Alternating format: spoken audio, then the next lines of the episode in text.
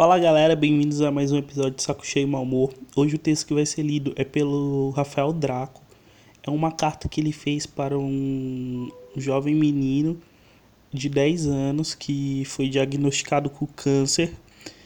E quando ele finalizou um livro chamado Coletor de Espíritos, esse menino morreu duas horas antes.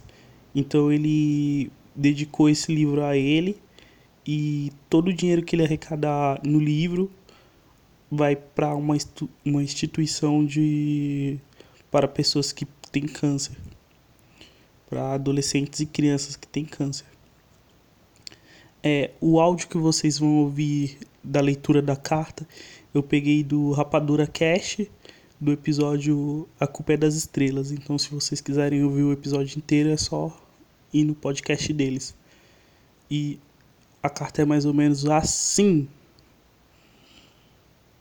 A carta dizia o seguinte, que na, na, série do Dragões de Éter, quando o narrador ele quer falar diretamente com o leitor, ele convida né, o leitor a montar aquela história com ele, e aí a chave, que até os leitores estão muito acostumados com, com essa frase, é que ele fala em um e 2 e 3. E aí tem a magia de você participar da história junto com ele.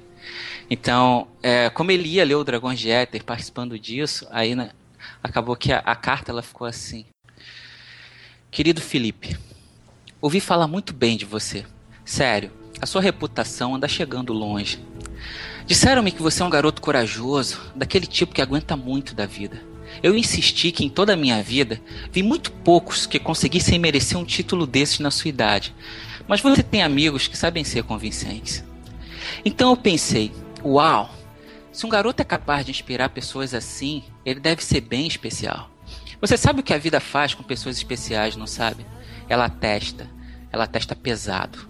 É uma pena que a gente não possa criar as regras da vida como um escritor pode criar as regras de um livro. Seria tão mais fácil, não é? Nossos amores seriam para sempre, os nossos vilões seriam sempre derrotados, os nossos finais seriam sempre felizes. Só que a vida não é assim. Uma vez eu li uma história em quadrinhos que um herói é apenas uma pessoa comum, só que mais corajosa do que as outras durante um breve instante. E que coragem não é não ter medo, mas seguir em frente ainda que na presença dele. Eu acredito nisso. E se isso for verdade, e se você for mesmo tão corajoso quanto eu soube que você é, então acredito que você deva ter muito medo de alguma coisa, mas ainda assim deva seguir em frente. Talvez você siga por você, talvez pelos seus pais, talvez pelos seus irmãos, talvez pelos seus amigos, talvez por todos eles. Rapaz, você tem noção do que isso faz de você? Eu vejo pessoas todos os dias reclamando por aí o quanto suas vidas são ruins. Se estivéssemos dentro de um livro, elas seriam péssimos personagens. Porque os bons personagens apanham muito da vida. Mas em vez de se dedicarem a lamentar, eles se levantam e batem de volta. Eles seguem em frente, ainda que na presença do medo. Às vezes eles vencem, às vezes não. Mas uma coisa é certa: eles se tornam melhores no processo. E eles inspiram outros a fazerem o mesmo, porque eles nos fazem querer ser como eles, como você nos faz querer ser como você. E no fundo, se não estivermos aqui para sermos melhores, e se isso não for o sentido da vida, a vida então não tem sentido, concorda? Ora, mas que pergunta! É claro que você concorda. Do contrário, a sua fama não teria chegado até mim. Quer saber? Futuramente, eu vou batizar um personagem com seu nome. Ele será incrível, porque se estivéssemos dentro de um livro, você seria um ótimo personagem. Vou admitir uma coisa: você me inspirou hoje. E mais do que isso, a cada dia que você continuar lutando, e a cada dia que você não desistir, você continuará a me inspirar. Não se preocupe como, eu vou descobrir. Eu tenho espiões por aí, e eles irão me contar tudo sobre você, inclusive o quanto amam você. Quer saber? Vamos fazer um pacto. Não importa quão difícil seja a luta, não importa o quanto assustador pareça, nós vamos enfrentar isso juntos. Eu disse que você hoje me inspirou, não é?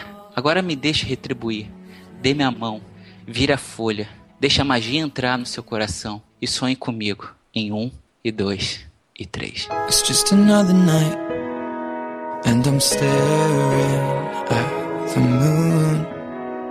Saw a shooting star and thought of you.